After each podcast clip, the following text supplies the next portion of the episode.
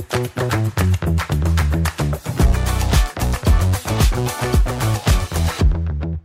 Bem-vindos a mais um Movimento do Futuro, o podcast sobre mobilidade sustentável promovido pelo ACP, o Automóvel Clube de Portugal. Hoje vamos falar de automóveis elétricos, a alternativa aos, aos combustíveis fósseis tradicionais que está a impor-se de forma mais decisiva. E vamos fazê-lo com Elsa Serra, diretora do ACP Autos. Eu sou o Paulo Ferreira, da equipa das manhãs da Rádio Observador. Eh, bem-vinda, Elsa Serra. Obrigada. Eh, vamos, vamos começar pelo início, então. Quais são as maiores vantagens e inconvenientes dos carros elétricos? Bom, a maior vantagem é a componente ambiental, ter, termos uma opção de mobilidade que não emite CO2. É, essa é essencialmente a grande vertente. Depois tem alguma questão de comodidade, o facto de nós podermos estar em casa e enquanto dormimos ou enquanto trabalhamos podermos uh, estar o carro a carregar e não temos aquela preocupação de ir à bomba tendo, se nós tivermos capacidade de, de, poder carregar a viatura em casa ou no trabalho. Uhum. Mas é aproveitar, é ter esta questão de aproveitar os tempos mortos para carregar e não estar a, a fazer deslocações desnecessárias. Claro. Tem alguns inconvenientes.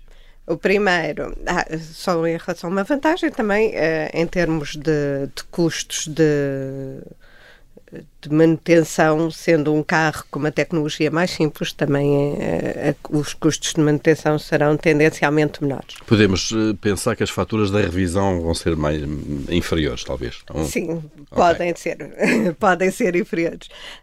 Um, tendencialmente serão. Em termos de, de, inconvenientes, temos, se não tivermos a possibilidade de carregar em casa, uh, termos de deslocar a postos eh, que podem ou não estar ocupados, têm um custo mais elevado ou, ou menor e, e, obrigar aqui à gestão e ao planeamento das viagens tendo em conta a autonomia. Embora os carros hoje tenham uma autonomia muito maior e, portanto, os stresses que aconteciam há uns anos atrás de, de podermos ir aqui a a Setúbal e, e, e se apanho muita fila posso ter algum uh, algum problema. Hoje em dia isso não acontece. Já não vai, existe isso. Vai-se e vem-se com tranquilamente, sem, uhum. sem problemas.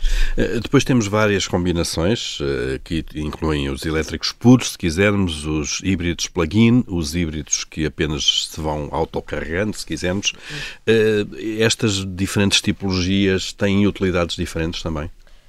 Um, as pessoas têm necessidades diferentes e cada, um das, cada uma das viaturas um, podem uh, comatar essas necessidades mais eficazmente. Se eu não tenho um carregador em casa, eu, uh, um híbrido plug-in não me serve porque é, é muito caro carregá-lo no, num, num posto público e, e, não tendo outra possibilidade de não ser em, em casa uh, não, não, ou no trabalho, isto não, não, não me vai servir porque me vai ficar bastante oneroso. Uhum. E então aí mais vale adquirir uma, uma viatura híbrida. Híbrida, tal que autocarrega, com as travagens, as desacelerações, com a dinâmica do próprio automóvel se tivermos eh, esta capacidade ou se tivermos um, um, uma empresa em que eu consiga também ter aqui alguns benefícios fiscais, então eu posso ter e devo ter um, uma viatura elétrica que é mais amiga do ambiente, principalmente se eu me deslocar eh, dentro da cidade no meu percurso diário e, e andar em, em percursos curtos sem sem necessidade de andar sempre em stress de tenho ou não tenho autonomia uhum. e, e tenho de fazer uma viagem de 600 km e, e, e, onde e quando é que eu posso carregar. Eh, portanto, basicamente temos que eh, saber eh, qual é o tipo de utilização que fazemos do automóvel e depois então adaptar a, a, transição para, para o automóvel elétrico uh, e, e, para vários tipos de automóvel em função dessa necessidade. Uh, neste momento, com, a, com, a, com, o estado da arte da indústria, se quiser, e dos modelos que estão no mercado, uh, quem é que deve adotar os carros elétricos e com que capacidade de mobilidade elétrica? São já para toda a gente ou ainda não?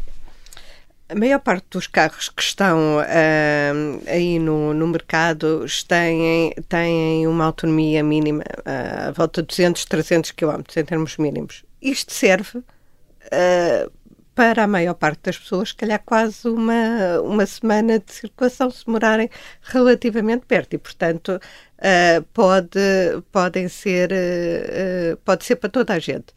Agora, em termos de, de escolha de automóvel, nós todos compramos um automóvel emocionalmente, mas devemos fazer racionalmente.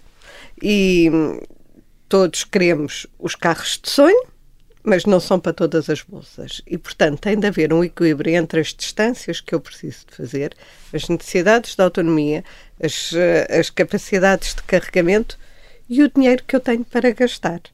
Porque cada um destes tipos de tecnologia por causa de, dos componentes que utilizam, por causa do, dos desenvolvimentos que já estão mais ou menos amortizados na indústria, têm custos diferentes. Uhum. Estão cada vez mais próximos com a massificação de, de, das novas tecnologias, mas as novas tecnologias ainda têm um custo ligeiramente superior face a outro. As pessoas têm de fazer contas em relação àquilo que vão uh, ter para gastar no investimento inicial e depois no abastecimento. Na, na utilização corrente do, do, do, do, do automóvel. automóvel. E, e, os automóveis elétricos são mais caros uh, do que o equivalente, o modelo equivalente a combustão, neste momento? Consegue-se fazer essa conta de alguma maneira ou ter uma noção disso? Há alguns carros que, alguns modelos que, em algumas marcas que têm o seu equivalente a, a combustão e o seu equivalente a, a, em, em modalidade elétrica. É, um, ainda são, pela, pela inovação e tudo o que é inovador tem, tem um custo acrescido porque ainda não está amortizado, sim, é, são um pouco mais caros. Daí a necessidade de haver apoios e incentivos uh, à transição para a mobilidade elétrica para fazer a compensação deste investimento inicial. Uhum. Eh, vamos por aí então. Que, que, incentivos públicos é que há para a compra de, de carros elétricos? Em 2022, um, eu digo em 2022 é na questão de particulares, porque à data de hoje que estamos a gravar, não, ainda não saiu o diploma para, para o, o ano 2023. Para o ano 2023. Estamos a gravar no final de março de 2023. Mas também é normalmente por esta altura que, que sai. E o ano passado tínhamos um, um incentivo de 4 mil euros uh, para particulares uh, que adquirissem um, uma viatura elétrica dentro do ano corrente. Uh, em termos de empresas, uh, temos os benefícios fiscais de isenção de tributação autónoma ou de diminuição de, da tributação autónoma, tanto para viaturas elétricas como para viaturas híbridas plug-in. Já para os particulares é só para viaturas elétricas. É, portanto, aqueles 100% elétricos, 100% sem motor de combustão. Claro. É, é, viaturas híbridas plug-in uh, não houve. O ano passado, eh, e até um, numa ajuda do Estado para, para aumentar a questão dos carregamentos, principalmente nos, nos condomínios multifamiliares, eh, foi introduzido um incentivo também um, à instalação de carregadores uh, em, em condomínios para, para se poderem carregar e, e haver mais postos de, de carregamento. É um bom incentivo esse. É um bom. É, é um, um bom, bom incentivo, isto é, resolvendo essa questão. Resolvendo essa questão. dos, dos, carregamentos no, no, no, prédio, digamos, na garagem do prédio, resolve-se um obstáculo, se calhar, para muita sim, gente. Sim, sim, sim. Claro. Todos estes uh, incentivos pecam por uh, serem poucos. Uh, mas é verdade, também o dinheiro é finito também para o Estado. Claro. Uh, Elsa Serra, diretora de, do ACP Auto, estamos quase a terminar este nosso episódio. Talvez, eh, resumindo, portanto, todos esses, esses fatores devem pesar uh, a utilização que vamos fazer, o tipo de carregamento, o custo de compra, o custo de manutenção, incentivos, tudo isso pesado é que nos deve levar então à escolha do, do automóvel elétrico. Exatamente. Isso, uh, de acordo com as nossas necessidades, se eu tenho a necessidade de comprar um carro com mais autonomia, ou com menos autonomia, ou se uh, devo carregar um, devo comprar uma viatura que tenha a capacidade de carregamento rápido e ultra rápido, se eu tenho necessidade de uh, de fazer viagens e, portanto, ter de, abastecer, de, de carregar o carro em 30 minutos, uma hora. E já agora, como disse há pouco, também pôr mais racionalidade e menos Sim. emotividade na decisão. Isso é, é para toda a vida e também para a aquisição dos automóveis. Muito bem, obrigado, Elsa Serra. Este episódio do podcast Movimento Futuro termina aqui. Voltamos brevemente com um novo tema e um novo convidado. Até lá, já sabe, pode ouvir-nos sempre nas plataformas de podcast habituais.